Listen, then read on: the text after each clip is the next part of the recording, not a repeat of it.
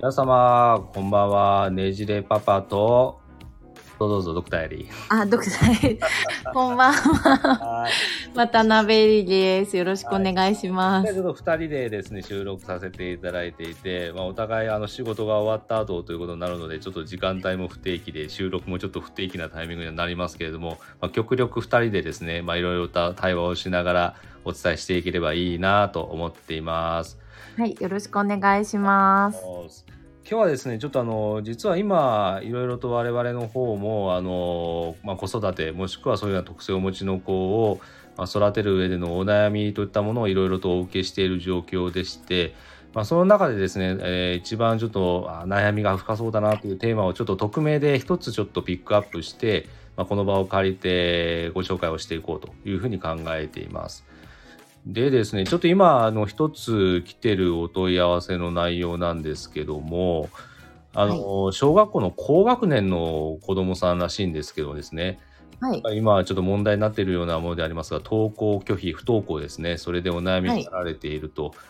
で、まあ、それがきっかけでいろいろそういう、まあ、医療機関に受診したいと思われてるみたいなんですが、やっぱりあの、初診がなかなか取れないということで手探りな状況であると。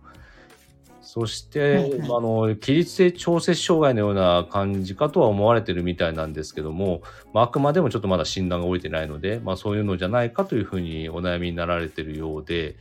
あとは大きな音がちょっと苦手でしたりとか、自己肯定感がやっぱり低いとか、人が怒られるのを見ていると、ご自身、あの子供自身も辛くなってしまうと、自分に置き換えてしまってですね。でもやっぱり自分はそんなんで弱くはないっていうふうに見せてしまう、強がってしまうということで、うんうんまあ、スクールカウンセラーの方からは、この子にはちょっと強く言ってもいいっていうふうに勘違いされてしまうような、ちょっとタイプなんではないかと言われてるみたいなんですね。で、やっぱり親御さんとして一番してあげたいのが、まあ、こういうふうな自己肯定感が低い子供をなんとかうまくサポートしていきたいというふうにお悩みになってるみたいなんですが、まあ、この点に関して、ちょっとドクターへの見解も教えていただきたいなと思うんですけども、どうでしょはい。えっと、まず、この子の状態、様子をちょっと整理しますね。うはいはいはい。えっと、起立性調節障害っぽい症状があるっていうことはおそらく、まあ、朝起きられなくて、まあ、体朝その頭が痛いとか体が重いだるいっていうことで、まあ、ベッドから起き上がれずに、うんまあおそらく昼ぐらいまであるいは夕方ぐらいまでずっと横たわっているような状態布団から出られないっていう状態が続いてそして、まあ、夜なかなか眠れなくって生活リズムが乱れてしまうそしてもっとこの起きられない状態がひどくなって頭痛もしてきてでっていう状態なのかなというふうに思います。でおそらくまあこの状態でまあ不登校になっているその子のことをまあちょっと考えてみると、うん、おそらくえっ、とお母さんが朝起きなさいって声かけたけどまあ体がだるいきついって言って起きられない。おそらく担任の先生から電話がかかお母さんもだから学校になんて言う？とか今日は休みますって電話するのどうするの？とかっていうやり取りが、まあ、朝行われたりとか、ううんん、なんかそういう、まあ、お母さんもどこで声かけたらいいんだろうと思う。なんか本人もあーまた今日も行けなかったって苦しい思いをするとか。なんかそういうことが繰り返されてる状況なのかなというふうに想像します。悩ましいですよね。でうんうんうんうん。えっ、と、で、ポイント、今、今回のご質問は、えっ、と、このお子さんの自己肯定感の低さに対して、親はどうサポートしたらいいかっていうことでしたね。うんそうですね。はい。うんうん。で、えっ、と、まあ、その、この子は、すごくその、強がっちゃうんですよね。うん。つまり、えーっと今強がっちゃうっていうことは自分が弱いって思ってるんですよねきっと。あ、裏返しでですね。そうですそうです。だって自分が弱いって思ってなかったら強がる必要ないですもん。うん。で弱い自分がもう嫌で嫌でしょうがないわけですよね。うん。うん、で、えーっとその起立性調節障害のような症状っていうのがじゃあなんでそもそも起こってるかっていうことを考えた時にやっぱりそこには、えっと、そういう体の症状があの出るっていうのは、まあ、その心、まあ、しんなんていうんですかね心のその心理的なストレスが、えっと、自分で抱えられなくなった時に人は、えっとまあ、体の症状っていうことが、まあ、出ることがしばしばありますけどこれ身体症状症って言うんですけれども、この身体症状が身体症状症がえっとまあ起こるくらいその子は今あのまあさまあその起こってる状態の時っていうのは要するにその自分の感情をとうまく向き合えてない状態なわけですよね。でえー、っとまあ、自分をそのおそらくその学校に行けない自分に対してで多分その大きな音が嫌い人が怒られてるのを見るのも怖いっていうことをすごくそこに敏感に反応してしまっているっていうことはおそらく何かその学校に行けなくなったきっかけが何かっていうことがちょっと今回のお便りでは分からなかったんですけれども、ねうん、うん、だけど多分何か繰り返し、えーと、学校でその子がうんその怒られるとかそういう場面に遭遇して傷ついてきたっていうことが、うん、うん、何度も何度も繰り返し起こってきた。起こったり何かこうあったんだと思うんですけどそういうことが繰り返される中で、うん、あの自分が自分の心が限界に達してしまった。でそれで体の身体症状症が起こるようになってしまった体の症状が出るようになってしまっただけどそうやって体の症状が出るようになってしまった自分を責める自分がいるんですよね。あ自分自身でそうですそうです。だから葛藤が生じて体の症状っていうのはそもそも起こってるので。だから自分がそもそも自分に対して悩そのあえっ、ー、とストレスその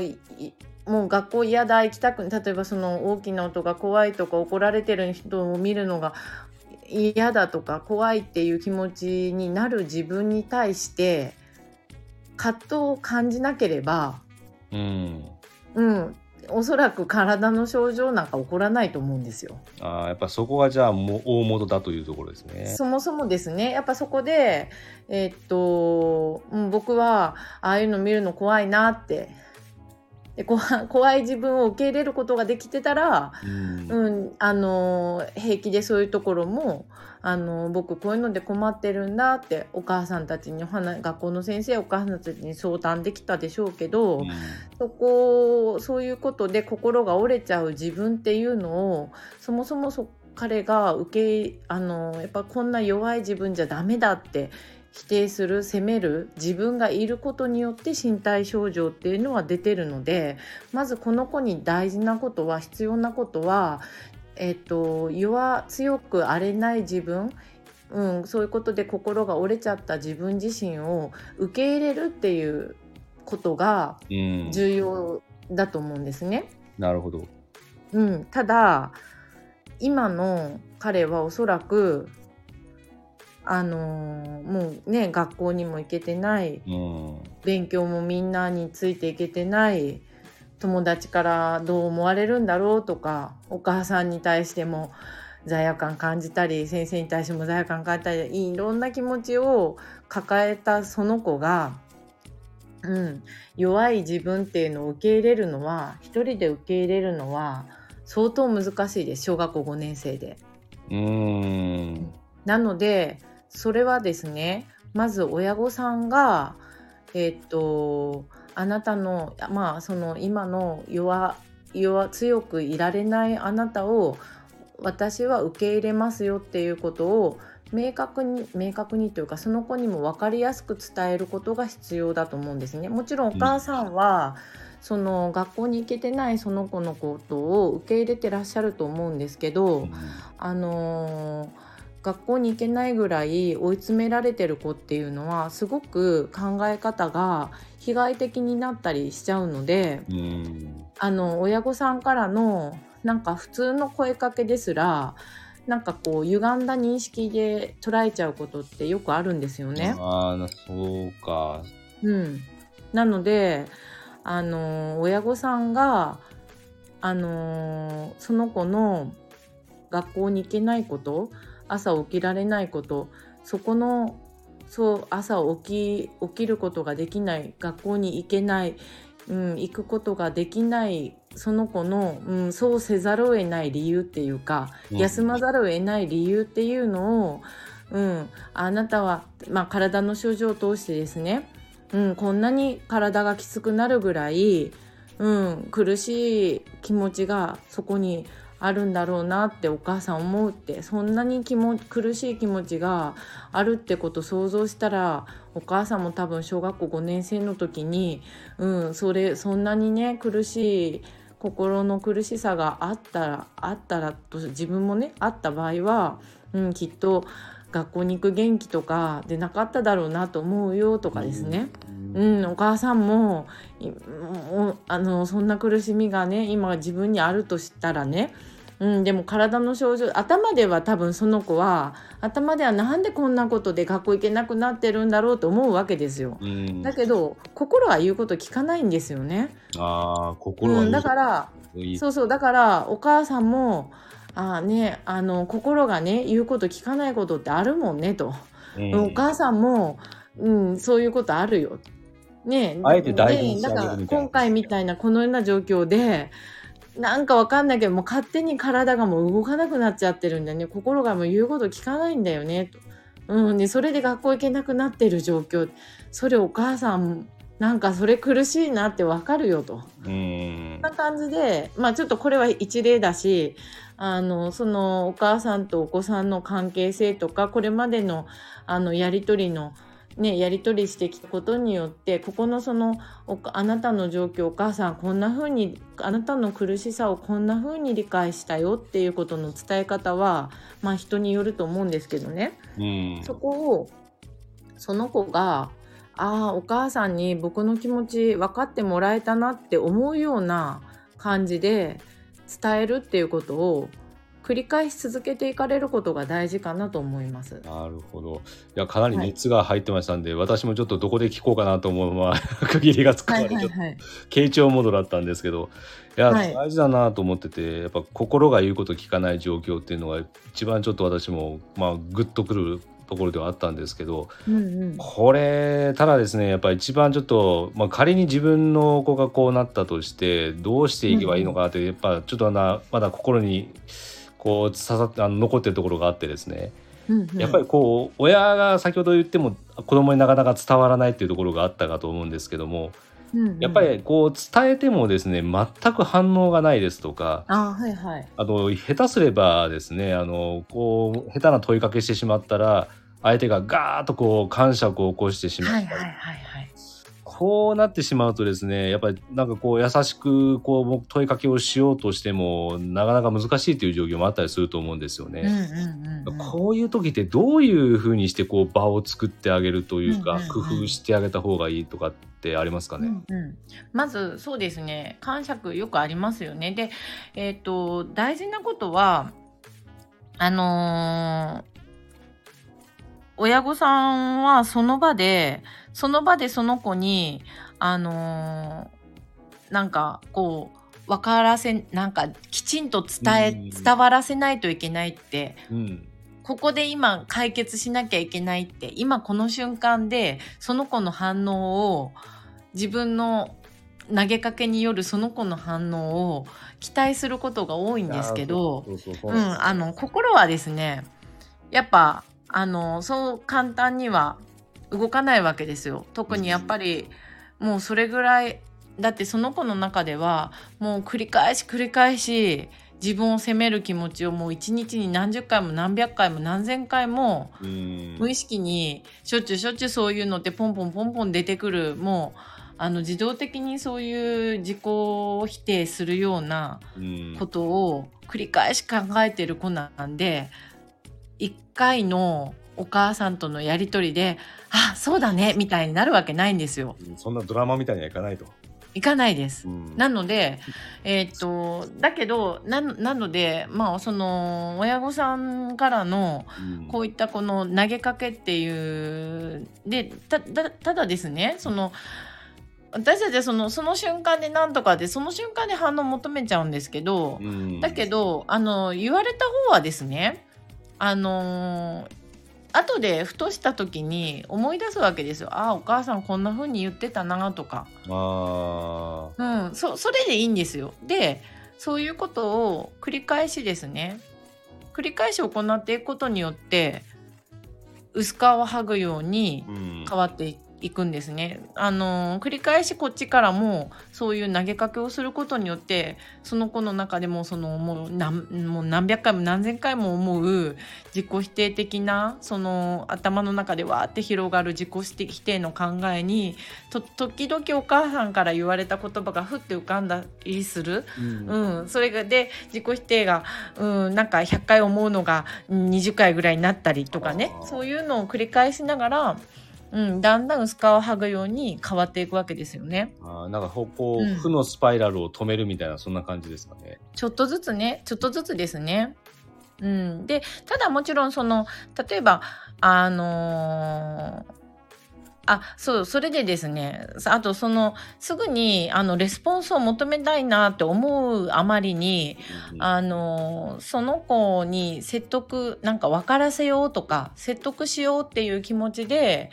あの投げかけちゃうとあのわかんなんか分かってないだろうっていう気持ちを強めて感触につながりやすいので、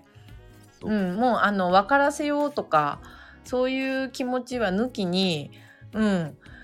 自分がその子のことを、まあ、あくまでもですねお母さんはあなたの気持ちをこんな風に理解したい。この子がお母さんに、うん、何を分かってもらいたいんだろうっていうことだけに焦点を当ててうん。気持ちを聞いて、うん、おかあの気持ちをつ聞けない場合もあると思うんですけどね、うん、そそかその子の気持ちをその子と向き合いながら言葉がない場合でもその子の言葉がないっていうのも一つの表現ですから、うん。うん、言葉が出ないぐらい苦しいのかなとかいろんなことを考えながらあなたの今の気持ちはこういうことかなってお母さん思ったんだけどってでそれで間違っててもいいんですよ。間違っててもうん。そう間違っててもお母さんは自分の気持ちを理解しようとしてくれてるっていうことは少なくとも伝わるので、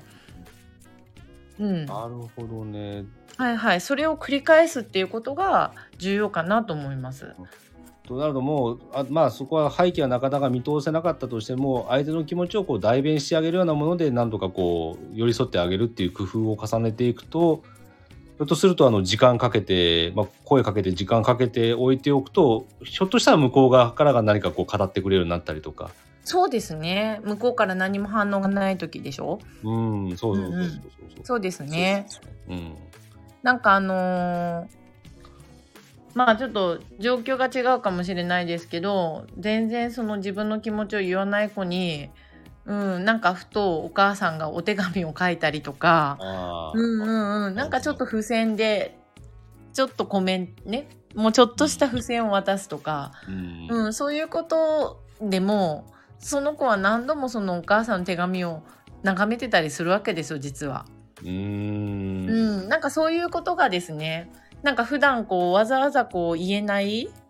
なんか普段言いにくいとかなんか空気読みすぎちゃってお母さんもどうしたらいいんだろうってそうう、うん、思う状況でそういうなんかちょっとしたことっていうのが、うん、なんか少しこうなんていうんですかね凍ってる氷をうんちょっとずつ溶かしてくれるっていうか、うんうんうん、なんかそういうのにつながっていくかなと思います。もう子供の心にそういうふうにいい布石をちょっと少しずつ置いていくとうんうんうんそうなるとあの本当に変わってくるポイントっていうのが見えてくるかもしれないってわけですよね。そうですね。なるほどありがとうございます。あのかなり、まあ、具体的なところまでちょっとお話はいただいたんですけどもうこれはもう今やっぱり社会現象にもなってますが学校はなかなか、まあ、いろんな諸問題を抱えていけないっていう子に関しては逆に家庭でできるっていうところに関しては親が持っておくべき工夫というところで、まあ、非常に重要かなと思ったんですけど、やっぱりこれはこの概念はもういろんなところにも通じますよね基本的にあ、。そうですね。うんなのでやっぱそういうところで一番気になったのが、まあ、そういう症状を自分自身で作り出してしまっているといったものもあるっていうのを聞きましたんで、うんうん。まあそこをほぐすだけでも、まあ、今回の場合、まあ、親御さんがちょっと感じている起立性調節障害のような感じといったものも大元を抑えればひょっとすると警戒するかもしれないそういう可能性もあるというわけですよね。まあ、ただですねその自分で作り出してるっていう部分なんですけど、うん、えっとこれは意識してないわけですよ。ああなるほど無意識のうん意識してることだったら止めれるね。あの完全に自分がそう十分に把握できてることだったら、うん、うん、体の症状に出ないわけですよ。そうですね、うんうん、自覚してるはずだから。自覚してで私たちは頭痛いなとかなった時ああこれのことで悩んでんのかなって後から来るでしょ？そうなんですよ。理由はそこでわかるので。そうそうそうそう。体の症が症状が出た時に私たちは気づかされるわけですよ。う。ん。うん、つまりやっぱ体はですね心になんかこうあるよっていうことを教えてくれるサインなんでうんだからやっぱりその子がもう学校も行けない自分らしくいられないぐらいの体の症状が出てるってことはもうそれぐらい心が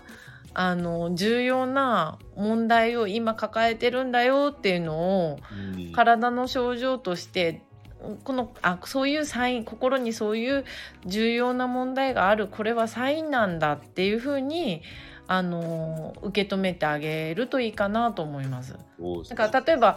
あのあそうそうなので私も時々言いますけどだからお母さんあの来られた患者さんのお母さんに、うん。あ病院の先生からそういうふうに言われたよってあなたのこの体の症状をねなんか思うつらいそうそう体の症状がこんなに苦しい症状が出るぐらいうん。苦しいものをなんか辛い気持ちを抱えてるってことなんあ抱えてるってことじゃないかなって病院の先生から言われてお母さんもいろいろ考えたんだとかね。はいそういうきっかけにですね、うん、したらいいんじゃないみたいなことをあのよくあの私もアドバイスさせてもらってます。もう向き合ってるよっていうのをちゃんと相手に伝える上での動機づけみたいな感じに使えるそうですそうです。はい。うん。うん、でその子もですねそのそういうふうに言われることによってあそっかってあ自分の。でその子は特に今のこの相談の方のお子さんは、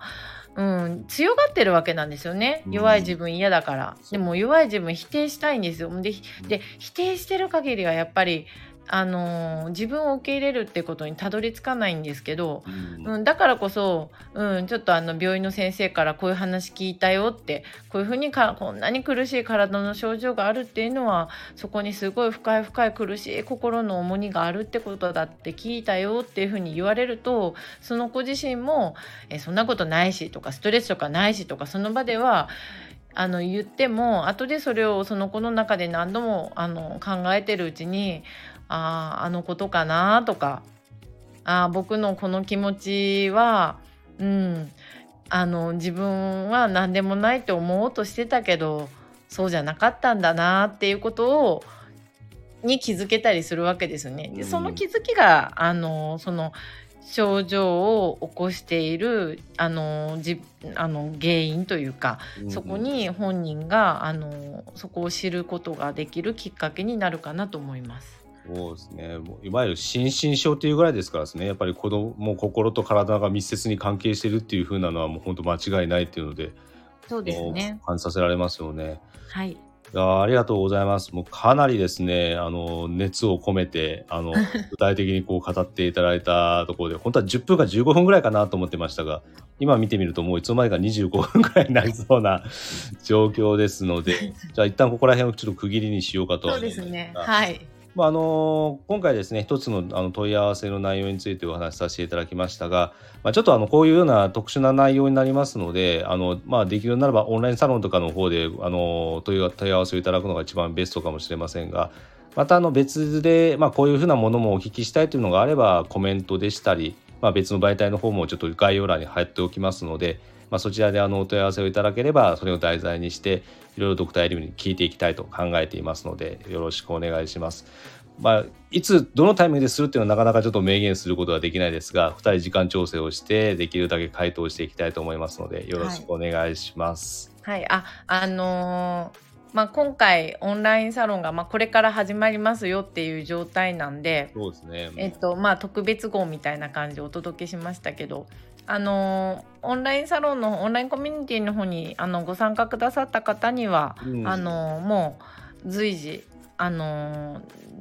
何らかの形で確実にご回答するようにしていきますので。そうですね、はいそういう案件とか特にやっぱり実際にもう悩んでるのですぐにでも何か自分自身の中でそういう軸を設けたいという方も多いかと思いますのでなおのことそこで、まあ、早急に対応するという一環でもですねぜひあのそういう方向性も検討いただければなと考えてます。はいはい、ありがとうございます。じゃあちょっとあの、もう25分になりますので、一旦ここで終了したいと思いますが、あの、ドクターエリの熱いコメントもいただきましたんで、もう聞いてる私の方がむしろ勉強になってるなっていう感じもしますが、まあ、今回これをちょっと、えー記録として残させていただきたいと思います。今日本当はありがとうございました。にもかかわらずありがとうございました。はいはい、それではまた次の収録お待ちください。今日はありがとうございました。ありがとうございました。Bye.